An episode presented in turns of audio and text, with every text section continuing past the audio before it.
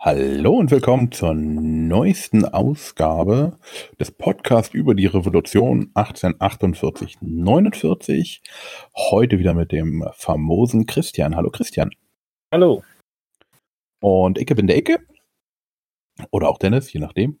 Und heute ist der zweite Teil. Wir haben das letzte Mal für äh, schon über die Dings gesprochen und jetzt habe ich meinen Dings zugeklickt, da habe ich ihn wieder, äh, über die Soldaten oder kam zur Revolution und zur Armee der, in der Revolution, haben zum Schluss über die Ausrüstung der Soldaten gesprochen. Darf ich dich ganz kurz unterbrechen? Na klar. Äh, jetzt ist der eine Auf Aufnehmer erst grün geworden. Ja, Vorher das ist okay. der rote an. Ist das richtig? Der Crack. Ja, aber jetzt ist er wieder aus. Das ist normal. Okay. Macht aber nichts, das kann ich rausschneiden. Also das ist normal, der zeigt jetzt gar nichts mehr an. Ah, okay. Aus Gründen, warum auch immer. Ja, nein, nee, okay. Ich sag nur nicht, dass er nicht aufnimmt und äh, Mhm. nee, alles gut. Na, Im Endeffekt reicht es, wenn einer aufnimmt. Achso, alles klar. So. Äh, Wir haben über den Soldaten in der Revolution gesprochen oder vielmehr kurz vor der Revolution, dass die ähm, Perkussionsgewehre ein, ähm, eingeführt wurden. Und jetzt gab es ähm, auch noch eine weitere Neuerung, das Zündnadelgewehr. Wie, äh, warum, weshalb, wieso? Warum, weshalb, wieso?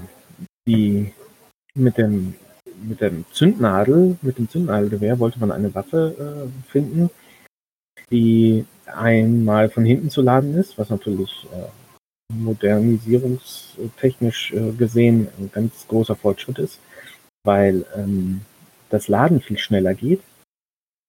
Ähm, zudem hätte man dann eine Patrone gehabt, die sowohl das Zündhütchen wie auch die Patrone selbst äh, beinhaltet. Das heißt, man muss nicht erst vorne die Kugel reinstopfen und dann hinten das Zündhütchen aufsetzen, sondern hat es in einem Ganzen zusammen. Und natürlich muss man sehen, dass die anderen Armeen, gerade die Franzosen, auf dem, äh, auf dem Forschungsgebiet äh, der Waffentechnik weit voraus waren und man da früher oder später sowieso hätte nachziehen müssen. Jetzt kann man natürlich sagen, dass äh, zehn Jahre zuvor erst die Perkussionszündung in Preußen eingeführt wurde, was eigentlich auch schon viel zu spät war, weil schon während der napoleonischen Kriege haben die Franzosen ja mit, dem, mit der Perkussionszündung schon äh, experimentiert. Also Mhm. da war Preußen ein bisschen hinterher und wahrscheinlich, also mit das Zündnadelgewehr konnte zum Beispiel äh, an das Chassepot-Gewehr von den äh, Franzosen nie wirklich heranreichen. Äh, Ähm, zwar immer Chasse ein bisschen- Pro-Gewehr?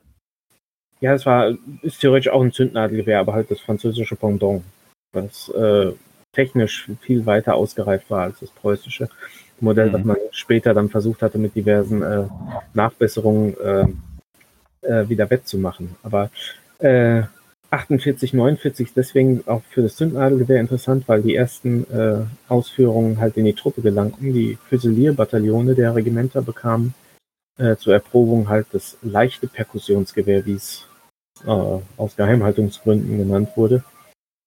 Ähm, dahinter versteckte sich halt das Zündnadelgewehr. Ähm, viele Historiker oder auch äh, Geschichtsdokumentationen im Fernsehen äh, sagen immer, dass das Zündnadelgewehr die Wunderwaffe der Preußen war.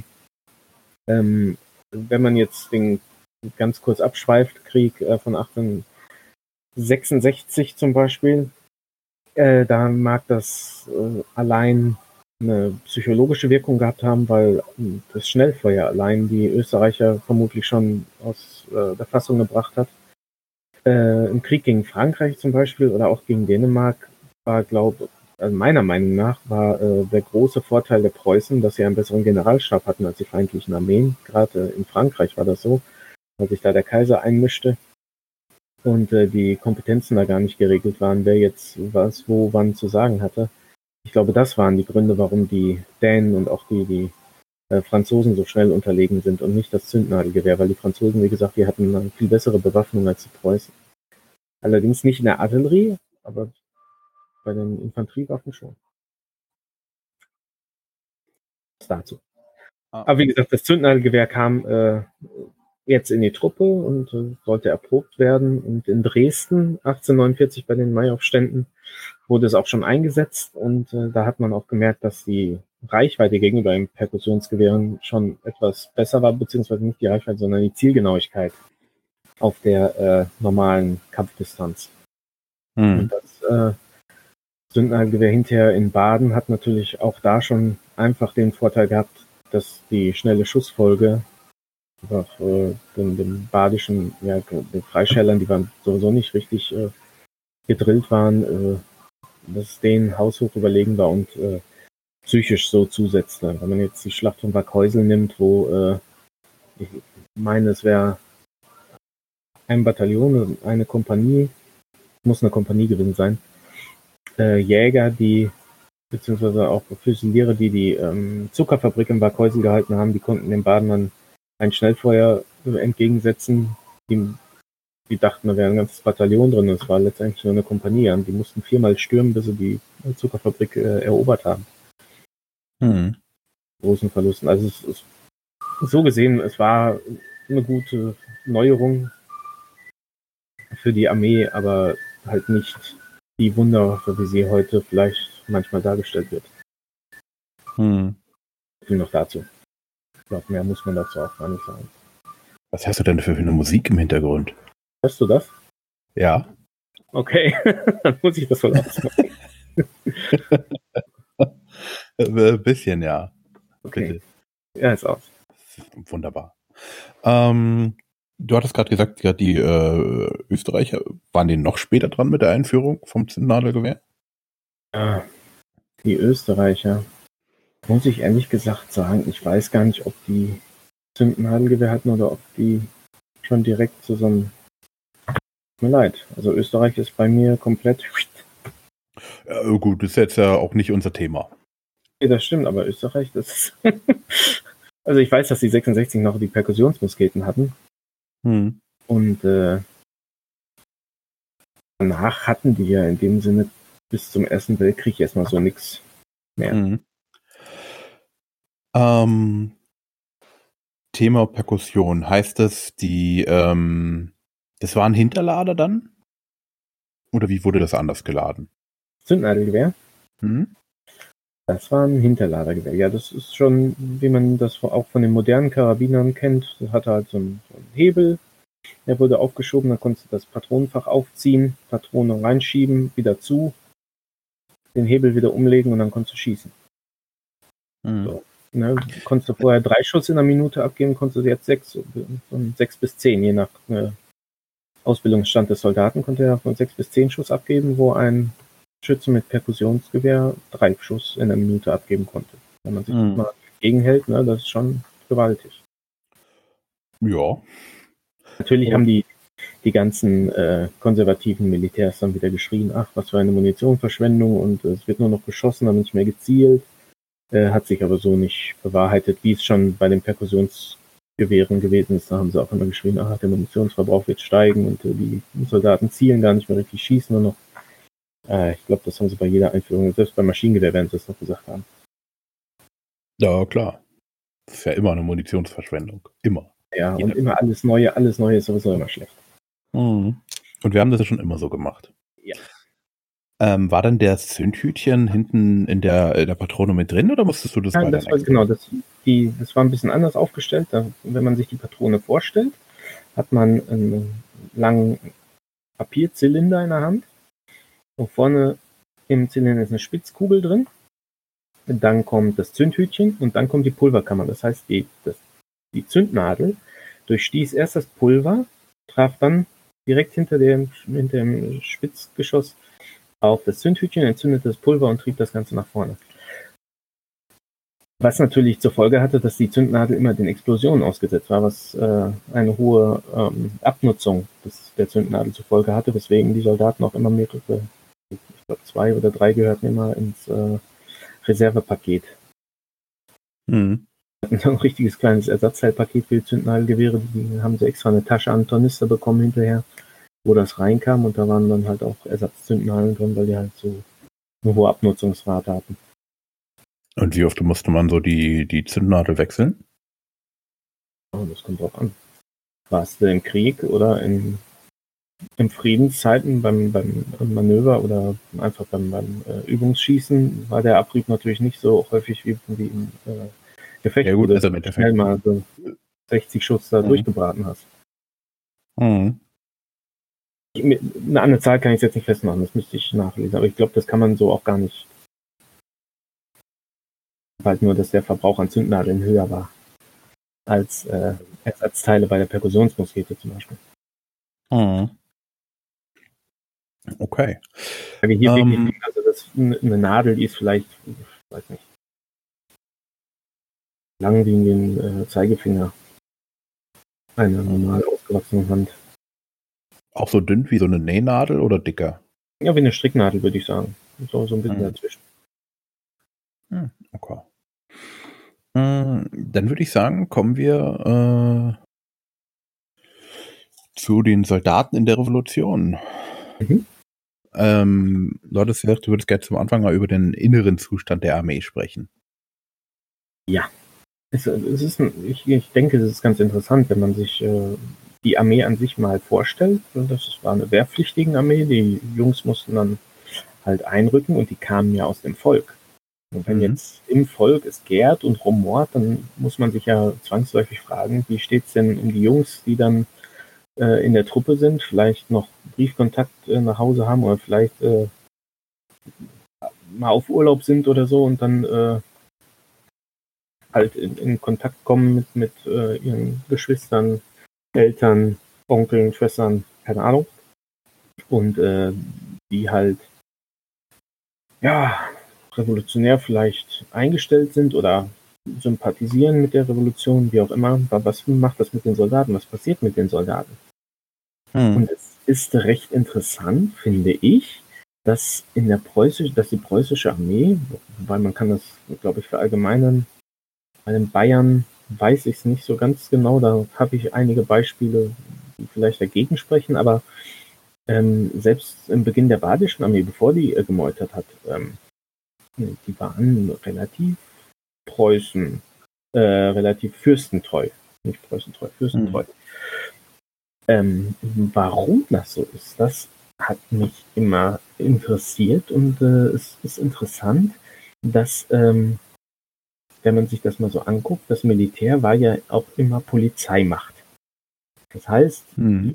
wenn immer was passierte oder eine Räuberbande war oder im Wald äh, wurde verbotenerweise Holz geschlagen, so es rückten immer die Pickelhauben aus und mussten dafür Ruhe und Ordnung sorgen. Und das Interessante ist, dass äh, oder ich, ich glaube, der Großteil der Revolutionäre, im, ich, ich spreche jetzt erstmal nur von Preußen, weil es ja um deren Armee geht, ähm, die haben sich auch nicht immer nur gegen die Fürsten oder den Adel oder die Obrigkeit gestellt, sondern gleichzeitig auch immer gegen das Militär. Und deswegen waren die Soldaten, glaube ich, auch immer gegen die Demokraten eingestellt. Oder nicht immer, aber häufig. Mhm. Ähm, es gibt, ein, ich denke, wir, wir können das, äh, wir haben da mal ein paar Zitate aufgenommen. Ich glaube, die werden, ein paar können wir vielleicht auch in den Podcast einbinden. Ähm, da gibt es ein nettes Zitat von dem äh, Hermann Seul. Das ist ein Westfale, der bei der Gardeartillerie in Berlin gedient hat. Und zwar auch im März 48. Äh, hat Hm. den 18. März 48 hat er mitgemacht in Berlin. Und der hat einen Brief an seinen Freund geschrieben. Aufgrund der er Erlebnisse, die er in Berlin gemacht hat. Und das Interessante ist, dass er mit dem König quasi bricht. Also er sagt, dieser König hat uns verraten, uns als Soldaten, uns als Volk. Ja, wir, wir wollen mit dem nichts zu tun haben. Gerade uns als Soldaten ist er in den Rücken gefallen. Wir haben für ihn unsere, unsere Haut zum Markte getragen und, und äh, er schickt uns wie geprügelte Hunde aus der Stadt. Aber gleichzeitig sagt er, wenn aber die Armee zerfällt, was passiert mit unserem Land? Weil die Angst vor den Russen und Franzosen, die muss wohl noch so präsent gewesen sein, dass er sagt, diese Bürgerwehren und so, die können das Land doch gar nicht verteidigen. Wir brauchen die Armee. Und deswegen Mhm. ist für ihn klar, dass er bei der Armee bleibt und ihr weiter treu dient. Das ist interessant. Wenn andere äh, Soldaten, Offiziere, Unteroffiziere genauso gedacht haben und möchte ich ganz, also möchte ich gerne von ausgehen, dann erklärt das zum einen, äh, warum das so ist. Zum anderen ist ja, wie gesagt, wenn sich das Volk und die Demokraten gegen mich stellen, da habe ich auch keinen Grund zu denen zu gehen, um mir anzuhören, was die zu sagen haben. Ja? Mhm. Das ist von vornherein klar, das sind irgendwelche Aufrührer, Randalierer. Äh, da gehe ich halt mit meinem Bajonett dazwischen und dann sorge ich für Ruhe und Ordnung. Was auch für mhm. meine Familie und so am besten ist. Ähm, das ist ganz interessant. Und wenn es mal Aufstände gegeben hat, ähm, wir reden hier von Aufständen, also laut der Militärdoktrin, beziehungsweise laut der Vorschriften äh, und dem Beschwerderecht der Soldaten, war es ja schon so, dass wenn mehr als zwei äh, Soldaten sich beim Offizier beschweren, äh, da schon von einem Aufruhr gesprochen werden muss. Also es war verboten, dass mehr als zwei Soldaten zu ihrem Kompanieführer gehen, um sich über irgendwas zu beschweren.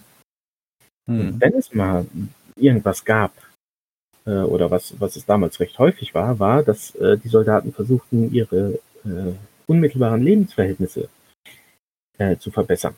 Sprich die Verpflegung, die Bekleidung, irgendwelche alltäglichen Dinge, die geändert werden sollten. Dafür sind die Soldaten eingetreten und haben zum Beispiel ähm, die Entlassung von in ihren Augen unrechtmäßig festgenommenen Kameraden erwirkt.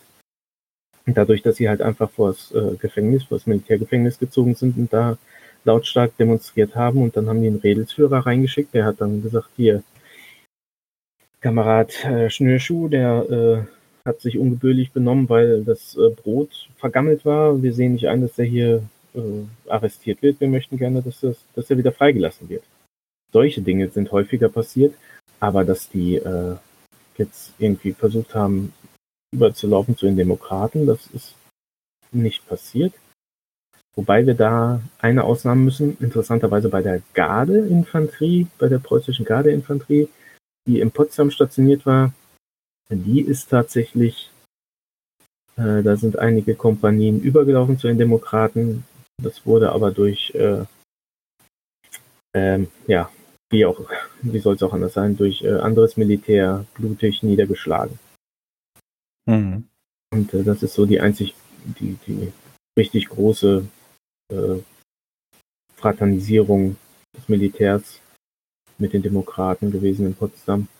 Abgesehen von den Landwehrdemonstrationen und äh, Meutereien später 1849 zugunsten der Reichsverfassungskampagne. Aber es war halt kein Linienmilitär. Also das möchte ich dann nochmal gerne äh, trennen. Und weiß man, warum gerade die äh, übergelaufen sind? Potsdam? Mhm. Also die, die Quellen von damals sagen natürlich, dass äh, subversive Kräfte in die Truppe einsickerten und mit Alkohol und Tabakspenden die Soldaten gefügig gemacht haben. Was mit Tabakspenden? Ja, ja.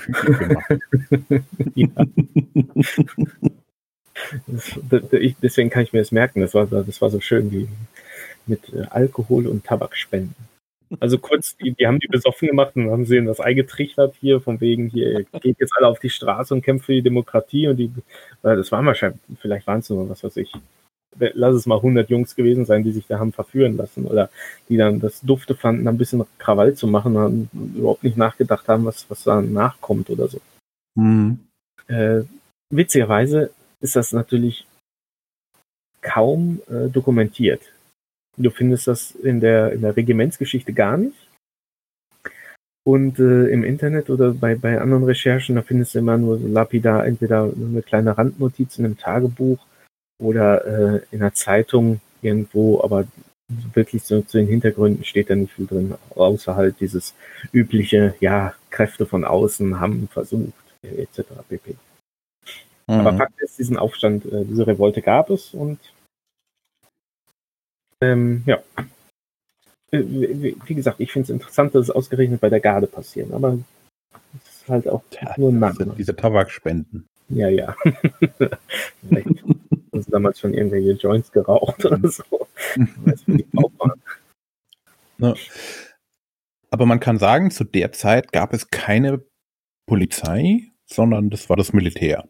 War gleichzeitig ja, Polizei. Es, es, gab schon eine Polizei. Also das muss man, also zum Beispiel Berlin hatte eine große, vergleichsweise große Polizeitruppe. Wenn ich jetzt zum Beispiel Iserlohn nehme, das war äh, in Westfalen eine sehr bedeutende Industriestadt. Die hatten, äh, lass mich lügen, zwei Gendarmen und drei oder vier Polizeidiener. die haben in einer 5.000 oder 6.000 Seelengemeinde Stadt haben die für äh, Ruhe und Ordnung gesorgt. Das reichte damals. Und wenn es mal zu großen Aufläufen kam oder so, dann musste halt das Militär ran, weil die Mhm. Polizeitruppen so gering waren. Aber für den normalen Alltag in Anführungszeichen reichten halt, ein, damals reichte es ja schon, wenn der Gendarmen um die Ecke kam, da sind die Gangster ja schon Reis ausgenommen. Mhm. Nein, dann haben die Gangster Reis ausgenommen. So. Also zwar ein bisschen äh, anders so mit den, mit den großen, in Anführungszeichen, Polizeitruppen, wie wir sie heute haben, das, äh, das brauchte man damals noch nicht. Mhm. Allerdings war, war die polizeilichen Aufgaben dann zum Beispiel die, die Bettelvögte und so. Es war so die Zeit in manchen Orten oder mal auf manchen Dörfern, manchen Gemeinden oder in Regierungsbezirken gab es solche Einrichtungen noch. Das hat ja, heute macht ja sowas alles die Polizei, Verkehrsregelung etc. pp. Damals hat der, der Dorfvogt hat zum Beispiel brandpolizeilichen, also Brandschutzsachen und sowas, das hat der alles übernommen.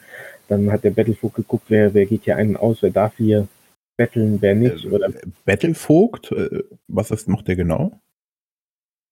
Der hat die Bettler unter sich. äh, das ist der, der guckt, wer hier bettelt, der, also wer kommt in die Stadt rein, was ist das für einer, will er, hat er. Geld, will er hier betteln, wenn ja, fliegt er raus oder ich äh, arrestiere den oder wie auch immer. Ja. So, ganz kurz beschrieben. Mhm. So ein so Ordnungsamt quasi, wenn man so will. Was heute das Ordnungsamt macht, das war halt so. unter anderem das Ordnungsamt, ne? Da haben die sich so das alles so ein bisschen verteilt und heute ist halt vieles auf die Polizei gebündelt, was damals noch nicht war. Zum Beispiel der Polizeidiener, wenn man das so nimmt, das war, äh, der hatte in der Stadt, war er dem Gendarm unterstellt, aber hatte auch zum Beispiel Botengänge zu tun für den, für die Stadtverwaltung. Das heißt, wenn jetzt, er hat zum Beispiel auch die, die Einberufungsbescheide der Armee verteilt an die Leute oder wenn irgendeine Vorladung war zum Gericht oder so, das hat immer der gemacht. Ja, das war auch so ein, so ein Büttel, so ein jetzt kein richtiger Polizist in dem Sinne, war auch nicht ganz so angesehen wie der Gendarm. Mhm. Okay. Und wie gesagt, ich, ich glaube, also der innere Zustand der, der äh, Truppe war recht fest, äh, loyal dem König gegenüber. Hatte natürlich auch so den, den Vorteil, ich sag mal, in der Armee zu sein, gerade während der äh, 1847, 46, während der, während der Hungersnot und so. Da hatte das Militär ja hinterher, habe ich glaube ich auch schon mal erzählt, hat das Militär erlaubt, dass die Soldaten das empfangene Brot verkaufen oder an ihre Angehörigen weitergeben dürfen, was ja vorher verboten war. Ich meine, das sind natürlich so Maßnahmen, wo man die Soldaten auch an sich bindet. Ja. Äh, wir hatten ähm, mit einem anderen Thema schon mal ähnliche Diskussion. Gab es da nicht mehr äh, dieses, früher waren die Soldaten mit er angeredet und dann wurde das umgesetzt auf, auf, auf du? Nicht auf du, auf sie. Auf sie. Genau. Ja. War das auch die Zeit oder war das früher, später? Das war vorher schon. Das, aber das, das, äh, ich meine, das war während der napoleonischen Kriege, dass sich das änderte. Das, äh, als das, als die, in, bei dem Thema Wehrpflicht hatten wir das, glaube ich. Mhm. Ähm, als immer mehr Bürgerliche auch in die Armee kamen, die haben sich sowas natürlich nicht gefallen lassen. Äh, da wurde das dann alles so ein bisschen aufgelockert. Aber auch das ist natürlich äh, äh, ein Punkt, wo man sagen kann, ja, äh, die, die Verhältnisse in der Armee, die haben sich verbessert. Verpflegung an sich, dass, wenn du äh, als äh, Mannschaftsdienstgrad in der Armee gedient hast oder auch als Unteroffizier, dann konntest du in der Verpflegungsanstalt äh, essen und da gibt es so viele Regularien, wer was wie wann zu prüfen hat. Also ich glaube, das Essen war vergleichsweise gut in der Kaserne. Mhm. Also natürlich war den äh, Soldaten zum Bürgerquartier lieber, weil wenn sie Glück hatten, kamen sie zu einem, der ein bisschen mehr hatte oder was weiß ich, so ein Schreinermeister oder so, wo vielleicht am Mittwoch auch nochmal Fleisch auf dem Tisch stand, statt nur am Sonntag. Haben die natürlich Mhm. In der Kaserne Ja. gibt es, gab es vielleicht doch dennoch öfter mal einen Topf oder so, aber von der, von der Qualität her glaube ich, dass man in der Kaserne sehr gut gegessen hat. Für die damaligen Verhältnisse. Mhm. Gut. Also man kann sagen, also insgesamt wurden die Soldaten gut behandelt. Und wahrscheinlich deswegen ähm, war es auch von Vorteil, dass sie, oder auch deswegen sind sie nicht gleich Oder haben sie nicht so einfach gemeutert? Ja. Es ist natürlich, wenn man sich jetzt das Jahr 1848 anguckt, haben wir in der Armee allerdings noch ein, ein Thema, wo viele Soldaten und Offiziere eidbrüchig geworden sind. Und zwar mhm. beim Posener Aufstand. Als die Polen. Äh, Was war der? 1848, Wann war das? Das war, die, das war im Frühjahr 18, also kurz nach dem März 1848 waren die, äh, haben sich die Polen erhoben in, mhm. in äh, Posen, was ja lange Zeit, äh, oder was heißt lange Zeit, also gehörte zu Polen. Nach den napoleonischen Kriegen hat man Polen ja dann nochmal dreigeteilt, mal wieder, zwischen Russland, äh, Österreich und äh, Preußen. Und äh, 1800, mhm. Oh, lass mich lügen, 46 meine ich, haben die Polen im österreichischen Teil oder im russischen einen Aufstand ähm, gemacht, wurden dann aber von den, von den österreichischen und russischen Truppen geschlagen, sind dann vielfach äh, in den preußischen Teil emigriert, wo sie dann interniert wurden. Und äh, ja, es hatte natürlich zur Folge, dass 1848 dann im preußischen Teil ein Aufstand stattfand, wo auch sehr hart gekämpft wurde. Und da wurden mitunter natürlich lokale Regimente eingesetzt, von denen dann viele äh, polnische Soldaten desertiert sind, um sich den polnischen Aufständischen anzuschließen. Mhm.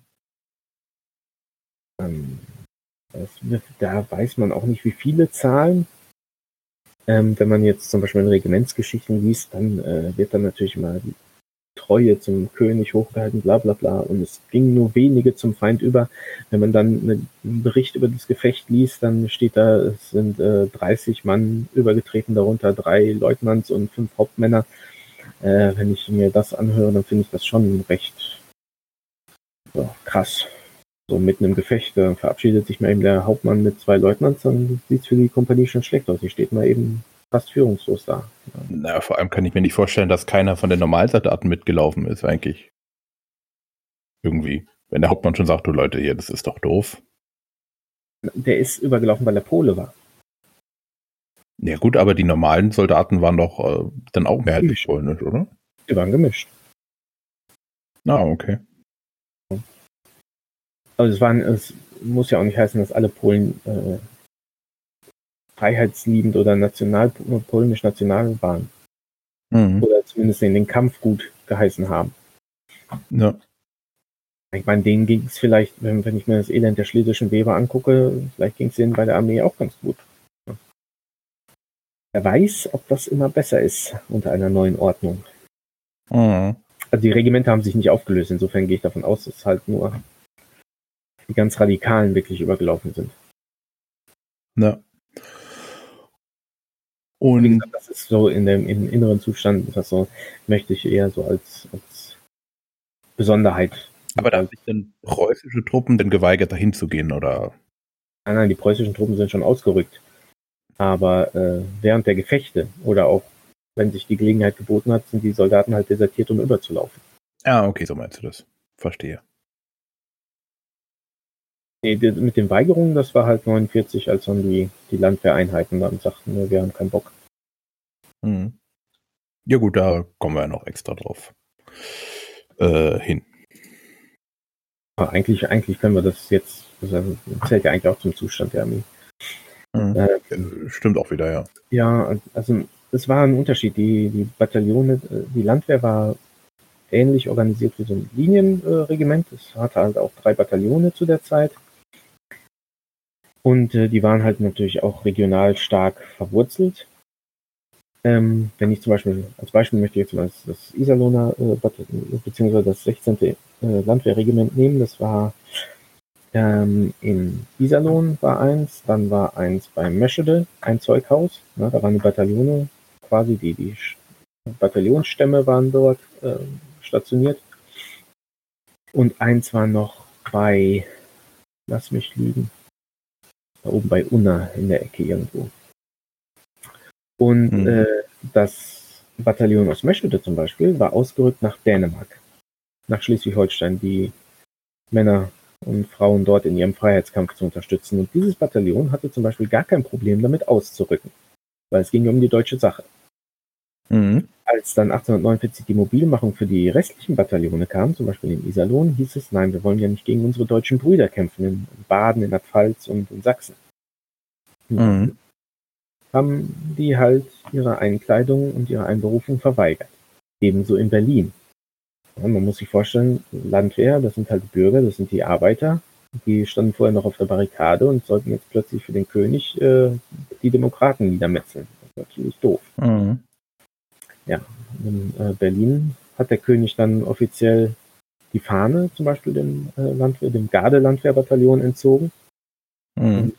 Daraufhin sind die dann ganz kleinlaut doch unter die Waffen getreten und sind dann über Westfalen nach Baden marschiert. Ja. Ja, und in Iserlohn, ja, da musste man erst mit eisernem Besen kehren, bis die Jungs dann doch gezwungenermaßen darunter marschiert sind. Mhm. Aber äh, das war in der Landwehr war das natürlich ein Problem. Ja, kann man vorstellen. Zum inneren Zustand der Armee. Das sind jetzt so die zwei krassesten Fälle von, von äh, Verweigerung, wo halt die ganze Einheit gesagt hat, äh, wir gehen nicht los. Die mir jetzt so ad hoc einfallen. Aber im Großen und Ganzen können wir, glaube ich, abschließend zu dem Thema sagen, der innere Zustand der Armee war sehr gut. Äh, vor allem treu und fest zum König. Mhm. Sagen wir zur Regierung. So. Ja. Also im Endeffekt, die, die Landwehr war ja praktisch, ist ein anderer Begriff für die Bürgerwehr. Nein, nein, die Landwehr ist, äh, du hast das stehende Heer und dann hast du halt noch Milizen.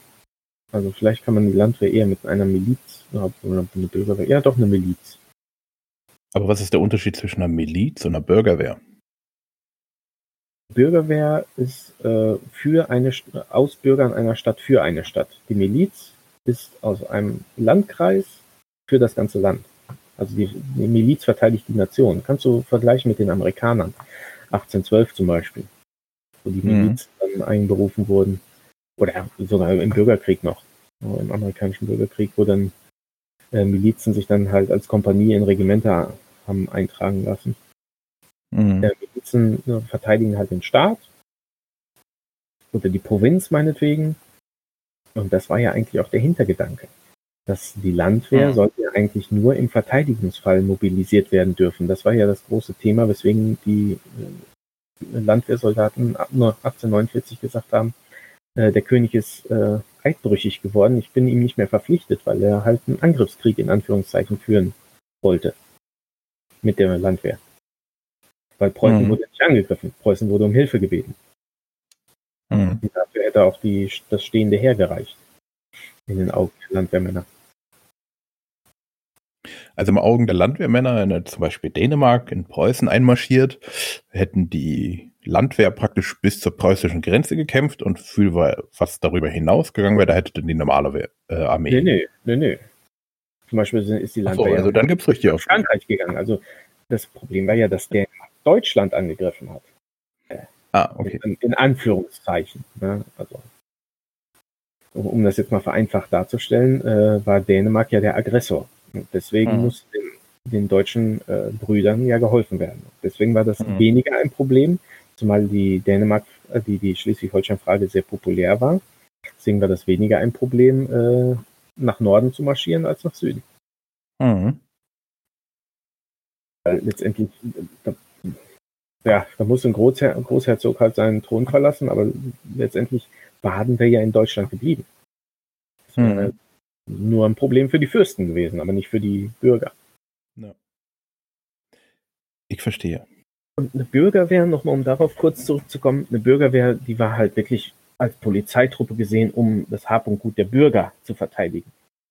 Das Mhm. heißt, wenn die Arbeiter am revoltiert werden, werden die Bürger gekommen. Wir reden hier von den äh, mittleren und höheren Beamten, Kaufleuten, wohlhabenden Fabrikanten etc., die halt einen Bürgerbrief besaßen und in der Bürgerwehr dienen durften. Die hätten dann auf den Pöbel geschossen Mhm. und dafür gesorgt, dass es ihrem Eigentum und Besitz gut geht.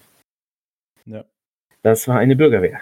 Es gab demokratisch gesinnte Bürgerwehren, die halt dafür auch ein bisschen gesorgt haben, äh, ja, oder was heißt dafür gesorgt haben, die sich halt der demokratischen Sache verpflichtet fühlten. Es gab halt wirklich konservative Bürgerwehren, die nur dafür gesorgt haben, dass Ruhe und Ordnung eingehalten werden, zusammen mit dem Gendarm, dem königlich-preußischen und für dafür gesorgt haben, dass der Pöbel da bleibt, wo er hingehört, in der Gosse. Überspitzt gesagt, aber so haben die wahrscheinlich gedacht. Ja. Ich muss da gerade an ein Zitat von äh, Friedrich Harcourt denken, der dem Pöbel als, der, der nicht den Pöbel, sondern äh, das Proletariat, das Faule als Krebsgeschwür der Gesellschaft bezeichnet hat. Ah, okay. In welchem Zusammenhang? Einfach nur so allgemein. Er hatte einen Brief an seine Arbeiter geschrieben und äh, der fleißige Arbeiter, der königstreu und strebsam ist, das ist das Ziel, wo doch jeder Mann hin sollte und wer als Proletarier sich äh, dem Suff und äh, dem Nichtstun hingibt, der ist das Krebsgeschwür der Nation oder der Gesellschaft. Irgendwie so hat er sich ausgedrückt. Äh, Brief ist bestimmt gut angekommen bei äh, seinen Angestellten. Der wurde auch in der Zeitung veröffentlicht, so ist es nicht. Mhm. okay. Sag mal so, Friedrich Harcourt, also in der Stadt Wetter an der Ruhr, äh, da wird ihm so manches Denkmal gesetzt. Ich bin da auch ein bisschen kritisch. Also gerade 49, was er sich, oder 48, 49, was er da so ein bisschen vom Stapel gelassen hat. Sein Bruder war noch schlimmer, der hatte in, in Hagen, also heute gehört es zu Hagen Haspe, der hatte da äh, eine Fabrik. Ja, war sogar so weit zu gehen, dass man doch bitte eine Ausgangssperre für den Pöbel erlassen sollte. Ab einer gewissen Uhrzeit sollte sich keiner mehr von dem Kropfzeug zeigen, seiner Meinung nach. auch hm, okay. Nett, ja. Ja. Malochen ja, aber nicht feiern gehen. Nee, genau. Genau. Die sollten noch nicht in die Wirtshäuser gehen, weil da war ja die Wurzel allen Übels. Mhm. Da ja, hat man ja zusammen halt über Demokratie gesprochen. Pfui. Mhm. Ja. Da gibt es auch dieses, äh, dieses Lied für wahr, für wahr, äh, lustig ist der, nee, lustig ist der Staat, der solche Bürger hast, hat, oder wie? Ja, ja, genau. also, ähm, für die, die es nicht wissen, es gibt ein ähm, Lied, ich weiß jetzt gerade akut nicht mehr, wie es heißt. Ähm, da geht es darum, dass die halt philosophieren, philosophieren über den Staat und wie es weitergehen soll und auch Demokratie und dann heißt es halt zum Schluss ähm, und die Uhr schlägt, keine Ahnung, acht und äh, dann ist es aus und wir gehen alle nach Haus oder so. Also die reden nur drüber, machen aber. Brav nach Haus ist wichtig. Brav nach Haus. Wir gehen genau, brav nach, Haus. brav nach Haus. Das erwachte Bewusstsein heißt das Lied, glaube ich, bei einer Pfeift Tabak oder irgendwie so. Ich glaube, er Ah, genau, bei einer Pfeiftabak. Einer Pfeiftabak? Ja, ja, genau. Bei einer Pfeiftabak. Ähm, es gibt auch ein ähm, von der Leipziger Volkssessions oder wie die heißt. Mhm. Ja, die haben das. Äh, gibt auch, auch eine schöne CD über, äh, über die Revolution. Ah, von Hinter Hoffmann von Fahrlersleben. Genau. Mehr von der Barrikade oder so heißt, heißt die CD, glaube ich. Ohne Werbung machen zu wollen. ja, ich, äh, es gibt es auch bei, bei Spotify etc. So äh, CD, glaube ich, auch noch irgendwo Restbestände. Äh, noch ist er nicht tot, komm. Vielleicht gibt es ja. sogar noch eine Vinylschallplatte. Das stimmt. die ist ja auch noch nicht ganz tot. Ja, die kommt ja auch wieder. Okay, dann kommen wir ja, mal lass zum das damit abhaken. Innere Zustand. Genau. Ja. Ähm, Baden. Die Revolutionäre haben gesagt, Baden ist jetzt äh, Demokratie. Und der Herzog hat gesagt, äh, äh, Fürsten äh, aller Länder äh, kommt mir zur Hilfe. Einigt euch. genau. ähm, Okay, ich versuche das ganz, ganz kurz und grob zu umreißen. Man, man mag mich schelten. Ähm, der Großherzog von Baden war an und für sich ein sehr liberaler Fürst, beziehungsweise hatte eine Regierung im Vormärz, die sehr liberal war. Also Baden war mit eines der liberalsten Länder in Deutschland. Hm. Ähm, vermutlich auch ein Grund dafür, dass die revolutionäre Bewegung in Baden so erstarkte, weil ihr halt wenig an, an Druckmittel entgegengesetzt wurde als vielleicht in Preußen oder Bayern.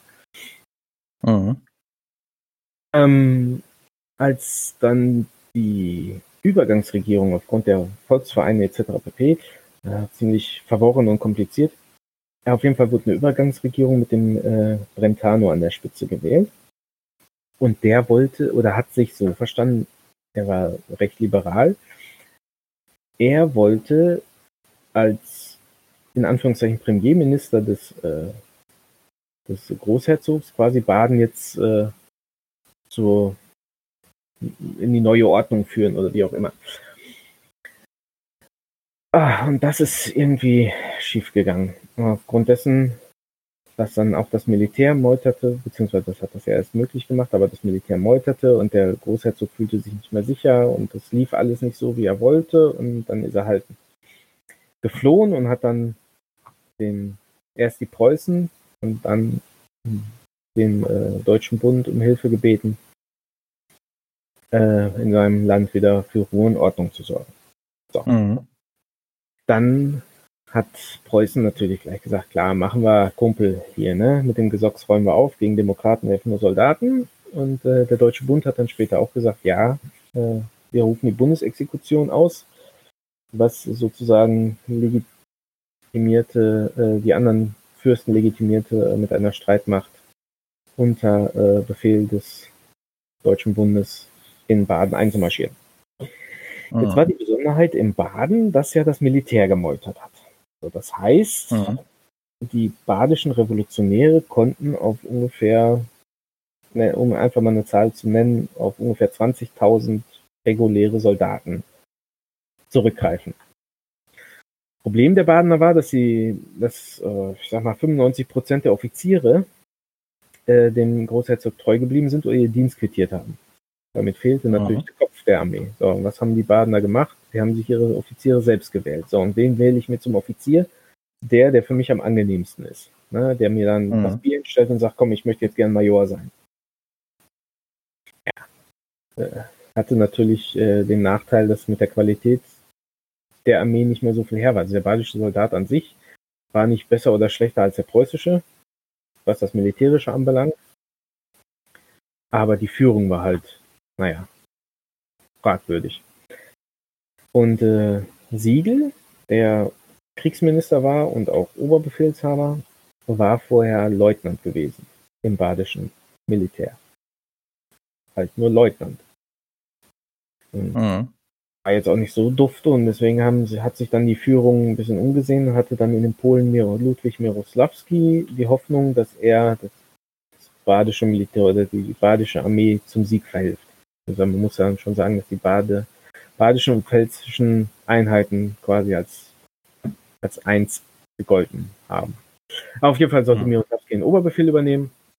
Und äh, Mirosławski war ein Veteran des Polenaufstandes von 48, war dann nach dessen Niederschlagung nach Frankreich emigriert. Von Frankreich aus war er nach Süditalien gegangen, um da mit den Demokraten gegen die Bourbonen zu kämpfen ist dann wieder nach Frankreich zurückgekehrt und wurde in Paris dann rekrutiert für Baden. Ja, nun sprach Miroslawski aber überhaupt kein Deutsch, nur Französisch. Und äh, die Badener haben das sowieso nicht verstanden, wieso jetzt so, ich sag das jetzt mal ganz böse, wieso ein Polacke uns jetzt hier kommandieren soll. Das mhm. gab da schon mal Verständigungs- und ja, Vertrauensprobleme. Nichtsdestotrotz, der Miroslavski war glaube ich, kein schlechter Soldat. Er hat gleich erkannt, dass äh, Baden am Neckar verteidigt werden kann, sehr gut sogar, weil Württemberg, das Königreich Württemberg, sein Gebiet für neutral erklärt hat. Mhm. So war der Neckar natürliche Grenze, die Soldaten aufgestellt, die Preußen müssten, mussten von Norden kommen. Ja, war eine gut zu verteidigende Stellung. Jetzt möchte ich noch kurz nochmal zurückgreifen auf den inneren Zustand der Armee. Da hatte ich nämlich die bayerische Armee angesprochen. Mhm. Und zwar sollte vom Bund aus, war der Plan, dass halt die Preußen und äh, Bundessoldaten, also aus Mecklenburg, Hessen, Nassau und wie die ganzen Fürstentümer so heißen, die sollten von Norden einrücken und von Süden sollten die Bayern kommen. Jetzt hatten die Bayern ein Armeekorps aufgestellt, das vom Bodensee aus in den Seekreis, in den Badischen Seekreis einmarschieren sollte. Mhm. Jetzt äh, muss der Zustand dieses der Truppen oder der Soldaten in diesem Armeekorps aber so sympathisierend mit den Badnern gewesen sein, dass die Offiziere sich nicht trauten, die badische Grenze zu überschreiten, weil sie Angst hatten, dass entweder die ganzen Soldaten desertierten, um nach Hause zu gehen, oder zu den Badnern überzulaufen. Das heißt, mhm. die Bayern marschierten vom Süden nicht ein, was natürlich für Miroslavski ein super großer Glücksfall war, oder für die Badner an sich. Das heißt, der Feind kam mhm. wirklich von einer Seite, von Norden, und alles wäre gut gelaufen. Das ist die Ausgangsposition. Höre ein Aber. Ja, aber das Problem war, dass die Pfälzer äh, sich als erstes hatten einen Tiroler Oberbefehlshaber, den äh, von Fenneberg. Der hat sich dann aber aus dem Staub gemacht, kurz nachdem er den Oberbefehl bekommen hatte, weil er sich wohl mit der Regierung in, Karls, äh, in Kaiserslautern überworfen hatte, wie auch immer. Der hat sein, äh, sein Amt niedergelegt und dann kam der General, weiß nicht, wie man es richtig ausspricht, ich nenne ihn jetzt mal Schneide, ein Pole. Dieser General war erfolgreicher Kavalleriegeneral unter Napoleon im, im Russlandfeldzug und später auch äh, während des polnischen Aufstandes und auch, glaube ich, in der vorher in der polnischen Armee. Hm. War allerdings immer nur Befehlsempfänger gewesen und Kavalleriegeneral.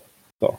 Und dieser Mann wurde jetzt damit beauftragt, der Oberbefehlshaber der pfälzischen Freischaren zu sein. Also ne, mhm. die, es sind nur wenige bayerische Soldaten in der Pfalz übergelaufen. Das heißt, man musste sich von den Volkswehren und, und Bürgerwehren und Freischaren und was weiß ich, hat man da so ein Konglomerat äh, aus bunt zusammengewürfelten Haufen, hat man da als Armee dann versucht aufzubauen. Und als mhm. Schneide dann wohl äh, seinen Posten angetreten ist, äh, hat er sich erstmal darum gekümmert, dass er eine tolle Uniform hat und Tagesbefehle gegeben, die schon vor drei Tagen gegeben wurden und solche Sachen. Also er war, sagen wir, rundheraus, er war überfordert mit seinem Posten. Ne, weil mhm. er halt nie wirklich Oberkommando geführt hat, keine Erfahrung etc. Und dieser junge Mann, war er ja nicht mehr, er war ziemlich alt, dieser Mann hat halt versäumt, seine Truppen richtig aufzustellen. Als die Preußen in die Pfalz eingefallen sind, das ging ruckzuck, da waren die Pfälzer über den Rhein in Baden. Äh, und das war eigentlich auch das größte Problem, weil mit den Pfälzern kamen auch die Preußen über den Rhein, fielen Miroslavski in den Rücken. Der hat versucht, bei Warkäusel das Blatt nochmal zu wenden, hat sich aber total verausgabt mit seiner Truppe und durch Verrat oder ein Missverständnis, man weiß es heute nicht mehr so genau, musste sich oder hat sich die badische Armee dann aufgelöst, heillos nach Norden geflohen und Miroslavski hat dann mit dem Rest hauptsächlich äh, ähm, reguläre Truppen und reguläre badische Truppen und ein kleiner Haufen Freischärler hat er sich dann in einem gewagten Flankenmanöver an die Murg retten können, hat sich dann da verteidigt gegen die Preußen. Aber da war die Moral schon so weit am Boden, dass alles nur zusammenbröckelte, Rastatt eingeschlossen wurde und Miroslavski dann gesagt hat, gut, dann verdrücke ich mich mal, bevor sie mich kriegen, wieder nach Frankreich. Siegel hat dann übernommen, hat die badische Armee, die noch vorhanden war, den kleinen Rest nach äh, in die Schweiz geführt, in die Sicherheit. Und Rastatt hat dann kapituliert mit dem bekannten Ergebnis der Standgerichte und der Schießung. Äh, Siegel, ist das der gleiche Siegel, der dann auch im amerikanischen Bürgerkrieg dann da? Genau. Der ah. Franz Siegel, das ist der gleiche. Ja, was, was er im Baden gut konnte, Rückzüge organisieren, konnte er im Bürgerkrieg genauso gut.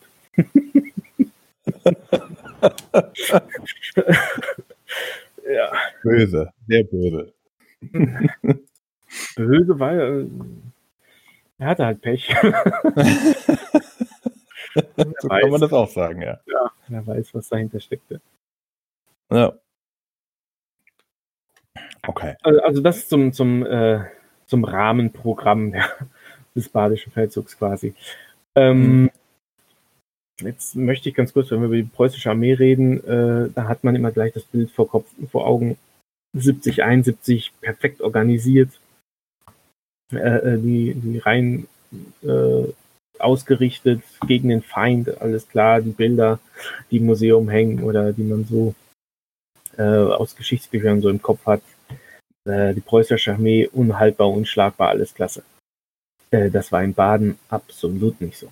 Also da waren wir noch weit von entfernt, weil in Baden hat sich eigentlich erst so, so was, alles, was, was später so hoch gehoben wurde, war ah, der erste moderne Krieg mit der Bahn angereist, Telegrafen benutzt, das hat es in Baden alles schon gegeben.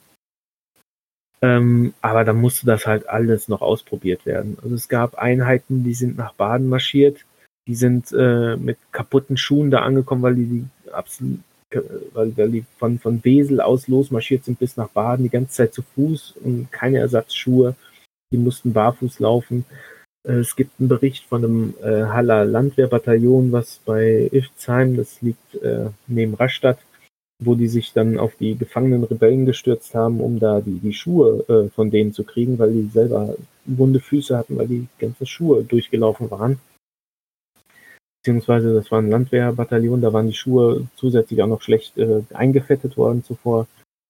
Ähm, die äh, Ausrüstung, die freien Pferde, das war alles bei der Mobilisierung das musste alles so schnell gehen. Das war überhaupt nicht vollständig. Die haben, mussten Zeug mitschleppen, zum Beispiel äh, Sattelzeug und, und äh, Zaunzeug und sowas für, für die Packpferde. Hatten überhaupt keine Packpferde. Das Zeug lag irgendwo rum, wurde irgendwann vergessen und als man es dann brauchte, war es nicht mehr da.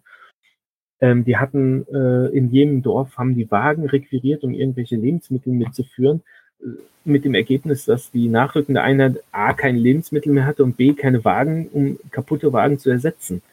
Mhm. Äh, musste dann hinterher ein Befehl erlassen werden, dass äh, pro Bataillon nur noch ein Wagen für Verwundete mitgeführt werden soll. Es durfte kein Wagen mehr für Verpflegung etc. Äh, mitgenommen werden, was dann dazu führte, dass zum Beispiel nach dem Gefecht bei Kuppenheim die Soldaten die toten Husarenpferde ausgeschlachtet haben, um was zu essen zu kriegen, weil es nichts mehr gab. Mhm.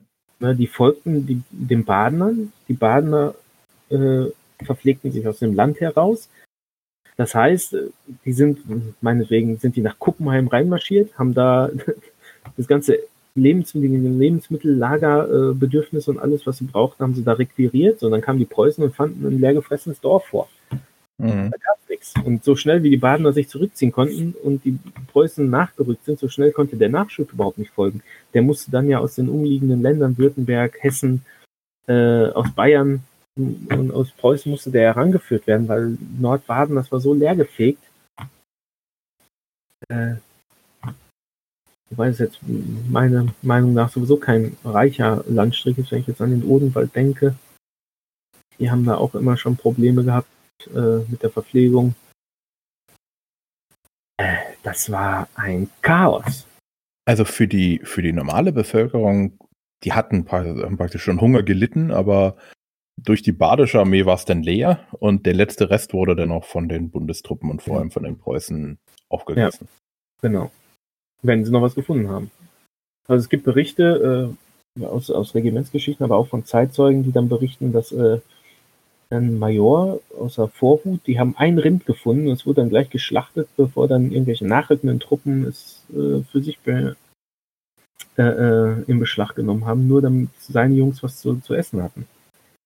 Und das mhm. war wohl ein sehr mageres Rind. Und da sind die dann drüber hergefallen. Weil wenn ich mir vorstelle, ich habe gerade an einem Gefecht teilgenommen, bivakiere dann da und äh, vor lauter Hunger fange ich dann an, da die toten Pferde dann aufzuschneiden.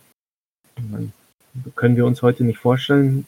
Für die Menschen damals war es wahrscheinlich weniger Überwindung. Mal wahrscheinlich mhm. so der eine oder andere Metzgergeselle oder Bursche dann äh, in der Truppe war, da war das vielleicht nicht ganz so problematisch. Aber ich glaube, Hunger egal, dann macht man alles. Ja, die, die haben, die haben kein Stroh für ihre, ihre Hütten gehabt zum Schlafen oder so. Die haben dann versucht mit, mit äh, Gras oder selbstgeschnittenem Heu oder äh, sich da irgendwie zu behelfen. Das war halt, die, dadurch, dass sie keine Zelte hatten und so, haben die halt dann auch im Regen einfach nur mit ihrem Mantel gepennt. Was mhm. äh, allerdings, zum Beispiel, äh, kurz vorher, 48 war ja der Feldzug in Polen. Und da hatte man sehr viele Ausfälle an heißen Marschtagen, äh, einfach aus Erschöpfung. Und da hat man in Baden und in der Pfalz zum Beispiel, und gerade die Pfalz äh, ist ja recht hügelig und, und bergig, äh, hatte man daraus schon die Konsequenzen gezogen, dass man sagte, okay, alle nehmen den Tornister ab, nur noch den Mantel und das Kampfgepäck. Und der Tornister und das schwere Gepäck kommt alles auf den Wagen und wird hinterhergefahren. Mhm. Ja, also die preußische Armee ist ja lernfähig. Was, was sich ja auch zeigt. Ne? ich sag mal dann 64 hat man dann halt aus 48, 49 gelernt und 70, 71 hat man dann die Erfahrung von 64ern auch noch gleich umgesetzt. Hm. 66 dann. Und äh, das äh, hat ganz gut geklappt. Nur wie Aber gesagt, das, sie hatten ja jetzt keine Wagen. Da- das war ja während des Einmarsches dann schon noch. Das waren ja erst später im Feldzug, wo man dann sagte, das, ist, das, geht einfach nicht mehr. Als die in die Mhm. Pfalz einmarschiert sind, hat man den Regimentern gesagt, komm, Berg steigen und so, ich will nicht, dass ihr alle reihenweise umfallt. Ne, äh, Gepäck auf dem Wagen und äh, so marschieren. Ja. Äh, Ja, das war also nicht so toll. nee, also Baden war für, für den preußischen Soldaten, glaube ich, eine äh, entbehrungsreiche Zeit. Zum, zumindest zum Anfang, als dann Rastatt äh, umzingelt war und die, die Armee äh, in die Schweiz abgehauen ist, dann konnte man natürlich auch Nachschub aus dem Süden des Landes holen. Und dann war das natürlich Mhm. alles ein bisschen einfacher. Da relativierte sich das. Aber so die ersten Zeit, und wenn wir hier nur von, von einer Woche sprechen, kann das schon auch für die Moral natürlich sehr, sehr hart sein. Mhm. Sogar. Ja, klar, nichts zu essen hat, dann bist du nicht unbedingt gut drauf. Nee, und was das dann für die Zivilbevölkerung bedeutet, ich meine, ich habe, äh, es gibt ein, ein Buch von einem Zeitgenossen, äh, der in Baden als preußischer Soldat gewesen ist und der schildert dann halt, was so da passiert ist. Äh, ich möchte dann nicht in der Haut der Badener gesteckt haben, als die Preußen da waren. Also das, das badische Wiegenlied, äh, das hat durchaus seine Berechtigung, denke ich. Mhm. Das ist das krasseste Beispiel ist, äh, wie er beschreibt, wie dann eine Horde von fünf Soldaten äh, bei dem Nachbarn seines Quartierwirts einfällt und äh, die Töchter vergewaltigt, 16 und 17, und die beiden Mädels überleben es nicht. Äh, also das ist, das erinnert mich auch immer so an die Geschichten von meiner Oma, als die Russen kamen. Also es ist, äh, das muss grausam gewesen sein. Mhm. Ich dachte, es gibt immer so diese Gerüchte, dass die Preußen da äh, diszipliniert waren, sage ich mal. Ach, überhaupt nicht. Überhaupt nicht. Es gibt so viele, es, es gibt äh, einen Tagesbefehl, oder, nein, kein Tagesbefehl, einen, einen, Brief von Miroslawski an äh, von der Gröben, glaube ich. Der hatte ein äh, preußisches Korps befehligt und darin schreibt er, dass äh, die Preußen doch bitte sich ein Beispiel daran nehmen sollten, wie die Badener mit ihren Gefangenen umgehen. Ähm, wenn er noch weiter hört, dass äh, badische Gefangene von den Preußen misshandelt werden, dann äh, äh, werde er entsprechend Maßnahmen ergreifen, etc. Ähm, das war teilweise so, das beschreibt auch ein Landwehrsoldat in seinen Erinnerungen, dass äh, wenn die badische Gefangene selbst, was weiß ich, hinter der Linie äh, auf Wagen schon gefesselt und so saßen die da, sind dann an einer Marschkolonne äh, lang gefahren. Da sind die Soldaten plötzlich auf die gestützt und haben die niedergeknüppelt und geschlagen, getreten, misshandelt. Und die Offiziere haben erstmal eine Zeit lang lächelnd zugeguckt, bis sie dann irgendwann eingegriffen haben. Und dann durfte der Arzt mal drüber gucken. Also das, äh, nee, die haben da ge gehaust und gewütet. äh, Ich glaube, weiß nicht, ob es Heidelberg war. Bin mir nicht ganz sicher. Äh, da müssen die Straßen ausgesehen haben. Da lag der ganze äh, Hausrat auf den Straßen. Das beschreibt auch ein äh, Augenzeuge, der dann sagt, dass er, er wollte Schreibzeug haben und ist halt in den Laden gegangen, hat dafür bezahlt und haben ihn die, die Badener äh, oder der badische Kaufmann, der hat ihn wohl angeguckt, als sei er aus einer anderen Welt, weil äh, er bezahlen wollte, während sich ringsum alle äh, nahmen, was sie brauchten. Ja? Ja. Nee, also so wirklich äh, auch bei den, bei den Hausdurchsuchungen und so, da sind die Vielleicht war es aber auch gewollt, ich weiß es nicht. Weil die Offiziere, die haben halt äh, oftmals zugeguckt, mitgemacht, wie auch immer. Äh, und erst später dann, bevor es ganz dicke wurde, haben sie dann doch mal eingegriffen.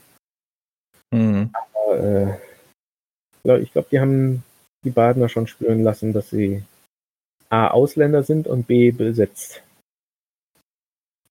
Mhm. Wahrscheinlich C zählt noch ein bisschen rein, gerade bei den Landwehrleuten, glaube ich, und beim Reservisten auch, dass sie einen tierischen Stunk auf die Demokraten hatten, weil sie von zu Hause weg mussten.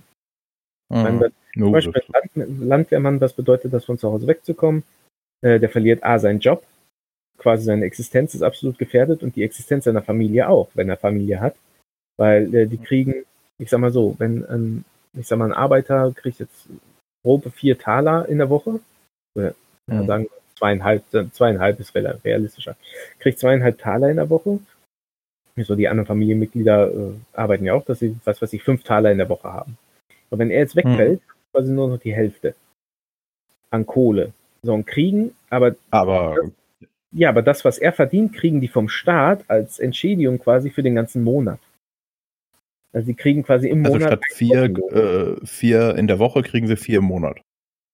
statt zwei in der Woche kriegen sie zwei im Monat.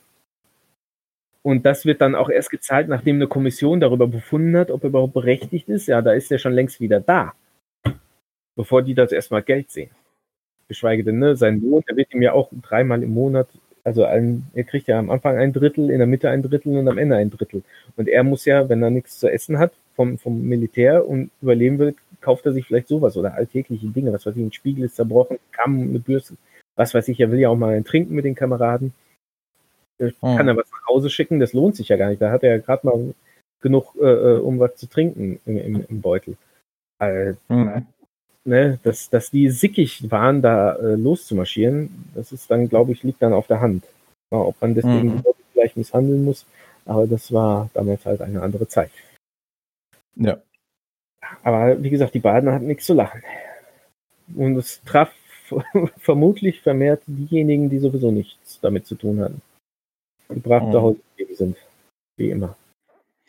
ja, es ist wie immer zur falschen Zeit am falschen Ort. Naja, das war halt äh, das, äh, die Situation der preußischen Armee in Baden. Also es war ja geschuldet dem schnellen Rückmarsch der Badener, dem, dem schnellen Zerfall äh, der, der, der Linie. Meine, andererseits war es für die Soldaten nat- natürlich gut. Ne? Ich meine, jedes Mal, wenn es zum Also du Kampf meinst, sie waren zu schnell zu erfolgreich, sodass dann der Nachschub nicht mehr hinterherkam. Genau, ja, genau. Ja, das, gibt Gefechte, zum Beispiel mit, bei, bei Durlach, äh, da hatten die nur Volkswehr oder Hauptsache nur Volkswehr gegen sich, die Preußen, und dachten, es wird ein leichtes Spiel, mussten aber mit drei Divisionen gegen eine halbe äh, badische anrücken, weil die so verbissen sich da verteidigten. In anderen Gefechten sind die Badener also sofort weggelaufen. Also ne, du, du nimmst es auf die leichte Schulter und, und kriegst eins von Deckel oder du denkst, oh, jetzt geht's richtig rund. Und wie, wie zum Beispiel an der Murg, wo die sich da eingegraben haben. Und äh, da kannst du da relativ ver ohne große Verluste dadurch. Mhm.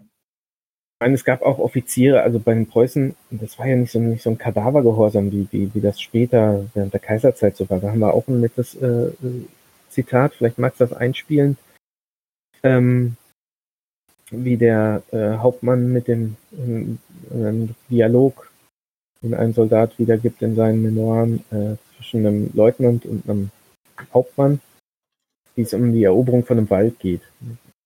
Ich meine, wenn, wenn du das einspielst, dann äh, wird man hören, wie, wie so der, der Gedankengang der Offiziere war. Also die hatten jetzt keinen Bock, ihre Soldaten da sinnlos zu verheizen.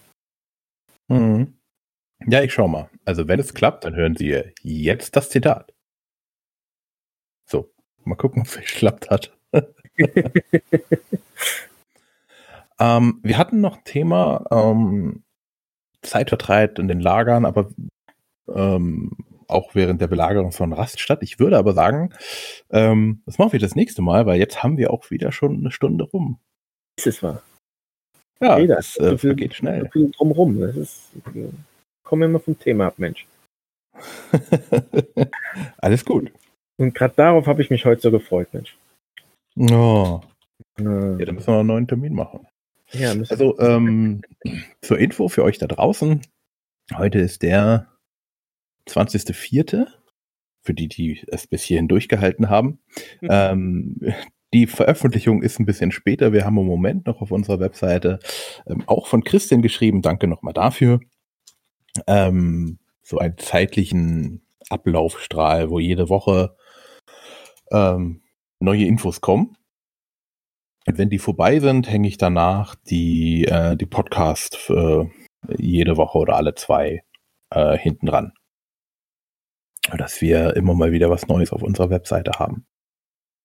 Ah, und ihr dürft euch auch freuen, es gibt noch ein kleines Filmchen irgendwann. Vielleicht gibt es auch zwischendurch. Stimmt. Ah, Ah, mal gucken. Gut. Ja, ich finde das im Moment ganz praktisch mit dem langen Text, den ich so schön verhackstückeln konnte. Äh, so dass immer mal wieder was Neues erscheint und so kleinere äh, Brücke äh, Sachen kommt. Ui, ich glaube, wir sind schon durch. Fürchte ich. Ich glaube, wir haben schon alles veröffentlicht. Ah, der Event. Oh, ich habe vor acht Stunden eine Eventankündigung Fenstersprung in die Wahrheit gemacht. Den sollte ich jetzt, glaube ich, mal wieder wegnehmen. ja, der ist schade. Der wurde leider abgesagt, ja. Aufgrund der äh, Pandemie, aber gut, holen wir nach. Genau.